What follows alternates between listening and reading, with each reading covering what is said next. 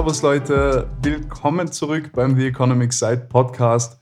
Ich hoffe, euch allen geht's gut. Ich hoffe, dir geht's gut. Vielleicht hast du ja die letzte Folge gehört über Kryptowährungen. Die Zukunft ist Krypto, genau, so heißt sie. Ich glaube, dass die Folge ziemlich interessant geworden ist, aber natürlich musst du das beurteilen. Ich hätte nur eine Bitte gehabt. Hör dir die ersten zwei Minuten der Folge an, also der Krypto-Folge da hätte ich kurz was zum Mitteilen gehabt, das wäre mir wichtig gewesen. Aber Schluss mit den Erklärungen. Jetzt tauchen wir in die Folge ein. Und zwar geht es heute um fünf Finanzbücher, die hoffentlich deine Lebensweise verändern können, beziehungsweise deine, ja, deine Denke einfach verändern können im Allgemeinen. Ich habe genau diese fünf Finanzbücher ausgewählt, weil sie eben genau das bei mir bewirkt haben. Ich habe die gelesen und habe mir gedacht, wow, warum habe ich das Ganze nicht schon viel früher gewusst? Und ja, sie haben einfach vieles in meiner Denke verändert und das möchte ich so weitergeben, dass das vielleicht auch bei einem von euch passiert. Vielleicht findest du ja da ein richtig cooles Buch auch für dich. Aber Alex, halte ich kurz. Wir fangen jetzt direkt an mit dem ersten Buch. Der Titel lautet Souverän investieren mit ETFs oder Indexfonds. An dieser Stelle sage ich gleich, das Buch ist viel interessanter, als der Titel klingt, aber hört sich einfach mal an. Der Autor dieses Buches ist Gerd Kommer und dieses Buch wurde mir empfohlen und zwar von einem guten Freund, das ist der David, den werde ich hier sicher erwähnen dürfen. Und zwar ist die Geschichte dahinter, wir sind zusammen in die Schule gegangen und hätten auch fast zusammen maturiert. Wir sind vier Jahre lang in die gleiche Klasse gegangen und wir haben uns sehr, sehr viel über Aktien und Börse und so weiter unterhalten. Wir haben damals beide Bücher gelesen über solche Themen und sind auch selbst natürlich zum Investieren gekommen. Wir haben natürlich auch selber was gekauft und wir hatten da so, ja, wie soll ich sagen, verschiedene Ansichten und verschiedene Meinungen zum Investieren, so wie es halt jeder Mensch hat. Also wenn man zehn Investoren fragt, wie sie kaufen oder was sie kaufen, dann wird man zehn verschiedene Antworten bekommen. Aber wir haben auch grundsätzlich andere Philosophien gehabt beim Investieren. Wir waren da beide, denke ich mal, noch sehr am Anfang, also bezüglich dem Selbstkaufen von Wertpapieren, nicht mit dem Informieren über so Sachen oder mit dem Bücherlesen, das ist eine andere Geschichte, das ist natürlich schon länger bei uns gewesen, aber dass wir dann wirklich das Geld in die Hand genommen haben und tatsächlich was gekauft haben, diesbezüglich waren wir noch sehr am Anfang und da gab es zwei verschiedene Ansätze zwischen uns beiden. Diese zwei Ansätze lauten zum einen aktives Investieren oder passives Investieren. Erläutern wir mal ganz kurz, was ist aktiv, was ist passiv. Aktives Investieren ist grundsätzlich eigentlich das, was man unter Aktien kaufen versteht. Ja, denke ich jetzt mal, die Masse der Leute, wenn man sagt, ich kaufe Aktien, denkt ans aktive Investieren. Ganz kurz und unwissenschaftlich erklärt. Du suchst einfach Aktien in der Börse und willst diese bewerten. Du suchst also irgendeine Firma, wirst diese analysieren, hoffentlich, und entscheidest dann, kaufe ich sie oder kaufe ich sie eben nicht wie es der Name aktives Investieren eben schon sagt, ich suche selbst aktiv nach neuen Möglichkeiten einzusteigen. Ich suche selbst nach Aktien, die ich kaufen möchte oder dann eben nicht. Das genaue Gegenstück dazu wäre jetzt das passive Investieren. Wieder ganz kurz erklärt, hier investiert man in Fonds, also in Aktienfonds. Diese werden auch ETFs genannt, wenn man sie an der Börse kaufen kann, also wenn sie an der Börse gehandelt werden. Ich beschreibe das jetzt mal ganz trivial als Warenkorb quasi. Du kaufst nicht eine einzelne Aktie, also ein einzelnes Produkt, sondern du kaufst quasi den kompletten Warenkorb aus hunderten Aktien. Da ist ein Topf, also ein ETF, ein Fonds, und da sind 1000 Aktien drinnen und du kaufst jetzt quasi mit einem Titel, also der Fonds XY, alle 1000 Aktien auf einmal. So funktioniert ein ETF, also ein Fonds. Ich selbst war jetzt eben anfangs ein richtiger, richtiger Verfechter des aktiven Investieren, also des Stockpicking nennt man es, also des Heraussuchen, des Analysieren von Aktien und diesen Titel dann eben kaufen oder nicht kaufen. Seitdem ich dieses Buch gelesen habe, weiß ich aber, dass ich Fonds unbedingt in meinem Portfolio haben muss. Das ist wie gesagt Geschmackssache, denn alles beim Investieren ist Geschmackssache. Wie risikobereit bin ich? Was ist mein langfristiger Horizont? Wo will ich hin? Will ich ein Jahr lang investieren? Will ich 20 Jahre lang investieren? Fakt ist einfach, ich wollte damals nur Einzelaktien kaufen und habe da auch nie an irgendwas anderes gedacht. Jetzt nach dem Buch weiß ich, dass ich Portfolios haben will mit eben ETFs auf jeden Fall als einen großen Bestandteil davon. Und ich wäre da wahrscheinlich nie auf den Entschluss gekommen, hätte ich das Buch nicht gelesen. Egal welcher Ansatz von den beiden jetzt besser ist, man sollte mindestens eine gute Mischung aus beiden haben, denke ich. Genauer werden wir aber leider jetzt nicht drauf eingehen. Passives Investieren und aktives Investieren wird beides separat noch eine Folge haben. Da werden wir dann tiefer in die Thematik eingehen. Jedenfalls in diesem Buch Souverän investieren mit ETFs und Indexfonds wird das Thema passives Investieren extrem genau und detailliert ausgearbeitet und hier kann man auch direkt sehen, was sind meine Vorteile von passivem Investieren, was sind vielleicht auch die Nachteile. Jedenfalls, das ist auf jeden Fall ein Game Changer für alle Leute, die sich damit noch nicht befasst haben, also mit dem passiven Teil des Investierens. Das nächste Buch, das wir ansprechen werden und anteasern werden, ist, ihr kennt es alle, also jeder, der sich dafür interessiert, kennt es. Rich Dad, Poor Dad. Das ist das Klassikerbuch der Klassiker. Dieses Buch war mein aller, allererstes Finanzbuch da hat alles angefangen mit Investieren und sowas, also dass man sich dafür überhaupt interessiert hat. Da habe ich so viele grundlegende Sachen davon gelernt. Jetzt im Nachhinein, wenn ich zurückblicke und das Buch lies, ist es natürlich, ja, es ist sehr grundlegend. Also das ist überhaupt kein schweres Buch. Dieses Buch ist wirklich für jedermann, egal ob man in irgendeiner Art und Weise schon mal was davon gehört hat oder auch wenn man keine Ahnung von sowas hat dieses Buch kann jeder lesen und das ist das perfekte Einsteigerbuch in diese Thematik. Und ja, es geht schon wieder ums Investieren, aber diesmal geht es um das grundlegende Prinzip des Investierens. Also hier geht es nicht darum, was solltest du genau kaufen oder das sind natürlich Empfehlungen drinnen, aber hier ist nicht ein Buch vor dir, das dir genau sagt, das sollst du kaufen, das sollst du kaufen, sondern hier wird grundlegend das Konzept, das Prinzip des Investierens erklärt. Der Autor Robert T. Kiyosaki, der auch sehr bekannt ist, erklärt in diesem Buch, was er von seinen zwei Vätern alles gelernt hat. Da gibt es einmal den Rich Dad. Das ist der reiche Vater, der aber nicht sein leiblicher Vater ist, nebenbei bemerkt. Das ist der Vater von seinem Freund, glaube ich. Ja, ich glaube, von seinem besten Freund der Vater ist es. Und der ist Unternehmer. Der ist nicht studiert, aber sehr erfolgreich und finanziell auch steht er super da. Und dann gibt es noch seinen eigenen Vater. Das ist der Poor Dad in diesem Buch. Er ist sehr studiert, weiß sehr viel und ist, glaube ich, Universitätsprofessor. Jedoch steht er finanziell sehr schlecht im Leben da und versteht vom Geschäftlichen nicht viel. Von diesen beiden Vätern nimmt er jetzt quasi allerlei Lebensweisheiten mit und kann beide Welten quasi verstehen. Hier ist im Kontrast eben der reiche Vater, der es geschäftlich geschafft hat, ohne auch studiert zu sein. Und auf der anderen Seite der studierte Universitätsprofessor, der es aber geschäftlich oder finanziell gesehen nicht geschafft hat. Da lernt er eben aus beiden Perspektiven extrem viel und formt dann auch quasi die Kernaussage seines Buches. Und die Kernaussage ist eben folgende. Kaufst du dir ausschließlich Sachen, die verkonsumiert werden, also immer weniger wert werden oder einfach dir kein Geld zurückbringen, dann wirst du finanziell immer am gleichen Stand bleiben. Du hast so und so viel Geld oben am Konto und wirst dieses Geld dann irgendwie im Laufe der Zeit wieder ausgeben.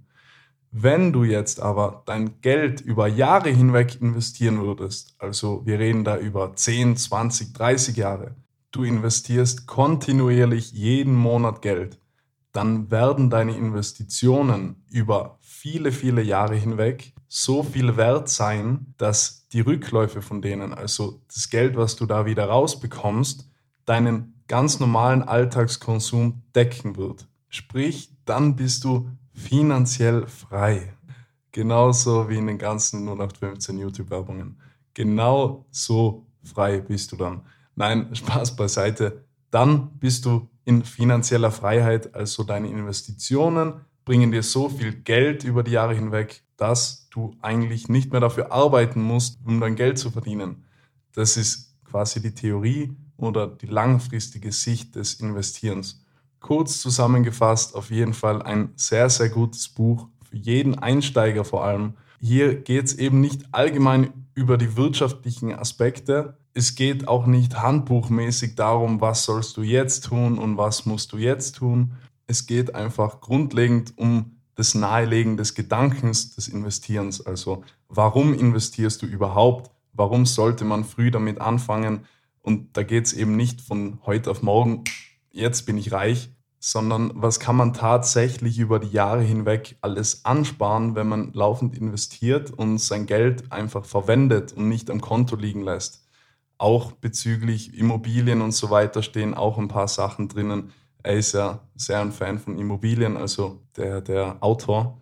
Und hier ist einfach praxisnah erklärt, was kann man heute tun, um vielleicht in vielen Jahren dann finanziell frei zu sein. Das nächste Buch ist One Good Trade. Das ist geschrieben worden von Mike Bellafiore oder Bellafiore. Tut mir leid, keine Ahnung, ob ich es jetzt richtig ausgesprochen habe. Jedenfalls habe ich das Buch ebenfalls empfohlen bekommen. Und zwar ist es mein guter Freund der Jansen. Er beschäftigt sich sehr intensiv mit dem Thema Trading und ist auch in dieser Szene. Er hat mir dieses Buch empfohlen, da wir sehr, sehr oft über das Thema gesprochen haben und es ist ja auch im Moment sehr im Hype. Man sieht überall Werbungen davon und das ist ja jetzt auch nichts mehr Neues.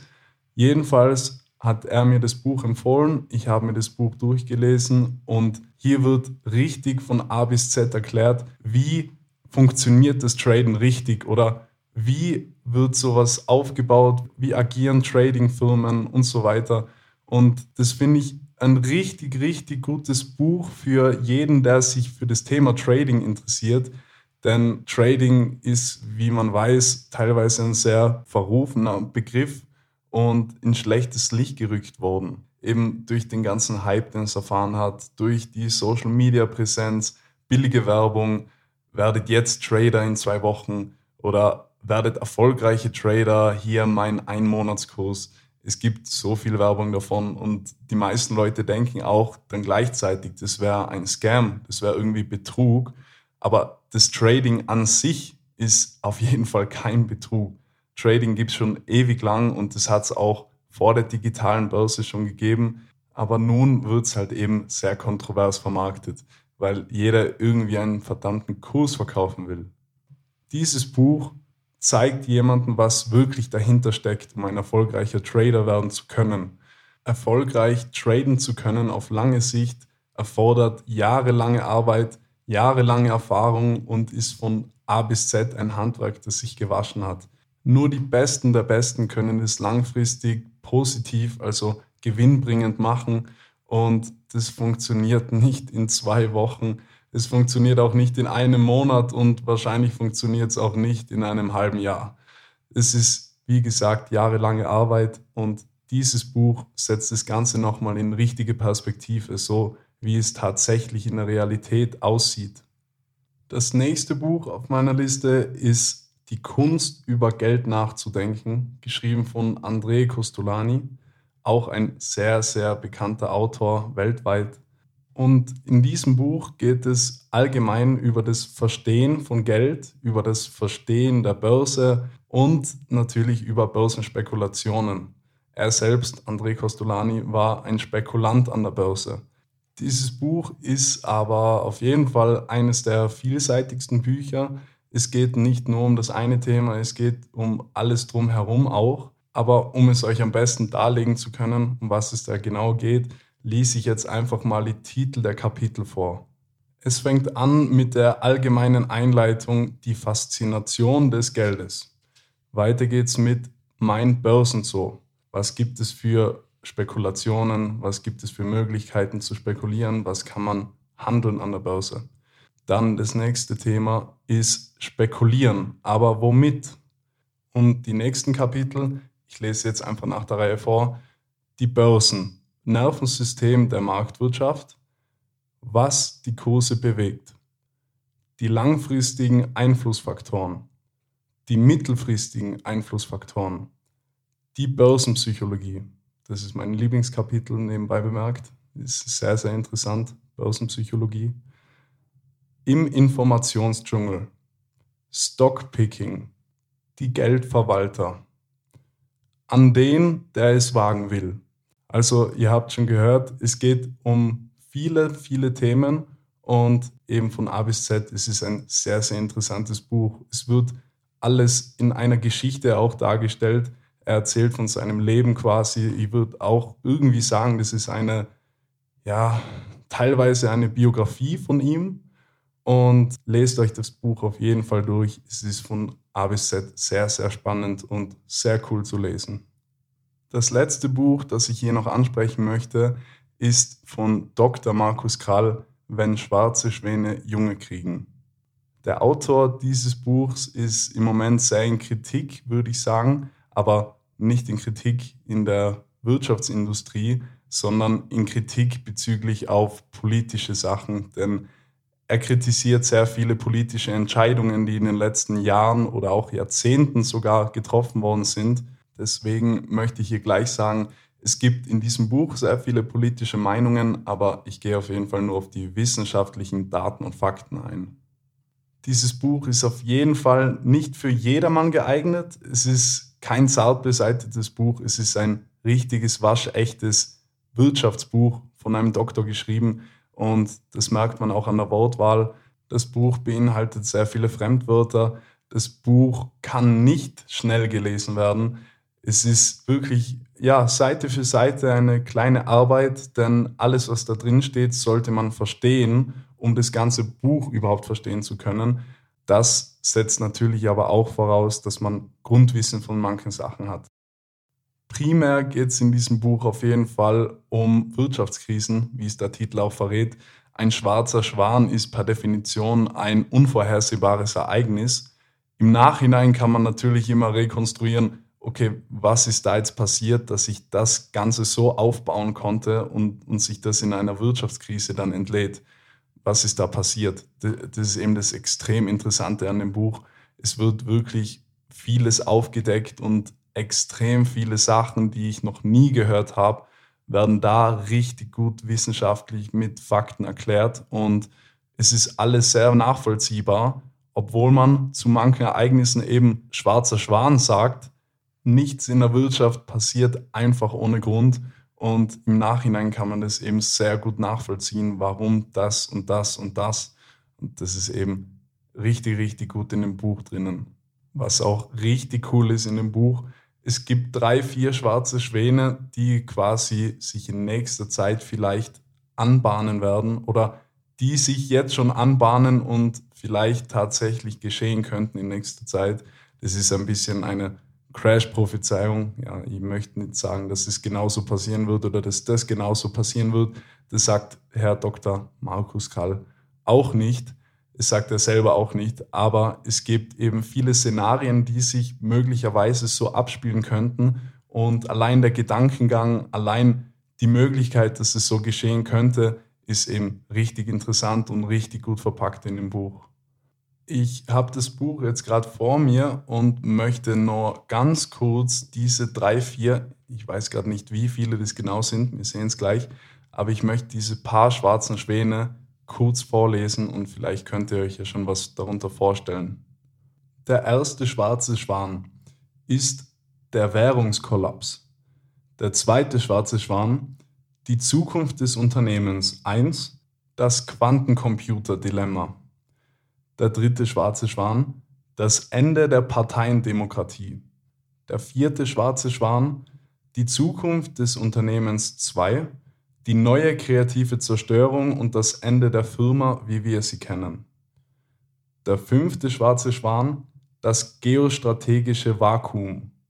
Und der sechste schwarze Schwan, Das ist jetzt eben, das ist sehr politisch. Die Ordnung der Freiheit oder der Tod der Zivilisation. Der letzte schwarze Schwan ist eben sehr politisch orientiert. Da geht es um unsere aktuelle Politik und ja, einfach generell politische Meinung über viele Sachen. Das ist alles natürlich auch auf Fakten und Daten basiert. Aber eben wie gesagt, das letzte ist politisch. Und Kapitel 7, das ist das letzte Kapitel vom Buch, da ist der Titel Rückblick im Jahr 2035. Zwei Szenarien. Hier werden quasi zwei Richtungen erklärt, in denen er die Welt oder die Wirtschaft in 2035, es ist nur metaphermäßig gesagt, einfach in der Zukunft sieht. Und ja, ist auch sehr spannend, sehr cool zu lesen. Ob das eine oder das andere eintritt, ist auch ganz egal, das weiß keiner. Aber Fakt ist, es ist mega, mega cool zum Lesen, es ist richtig interessant, aber dennoch von A bis Z eben sehr wirtschaftlich und sehr tief in der Materie drinnen. Das war's nun mit den fünf Büchern. Ich hoffe, euch hat's gefallen. Ich hoffe, es waren Titel dabei, die euch auch interessieren. aber wie gesagt, diese Bücher haben sehr, sehr viel in meinen Ansichten geändert und auch philosophisch auf die Wirtschaft gesehen sehr, sehr viel bewirkt, als ich es gelesen habe. Und somit verbleibe ich. Mich freut es natürlich sehr, wenn ihr vielleicht eine Rezession da lässt, falls ihr irgendwas mitgenommen habt. Ich wünsche euch einen wunderschönen Tag. Vielen, vielen Dank wie immer fürs Zuhören. Wissen ist Macht, doch vor allen Dingen ist Wissen Freiheit. Wir hören uns hoffentlich bei der nächsten Episode wieder. Bis bald.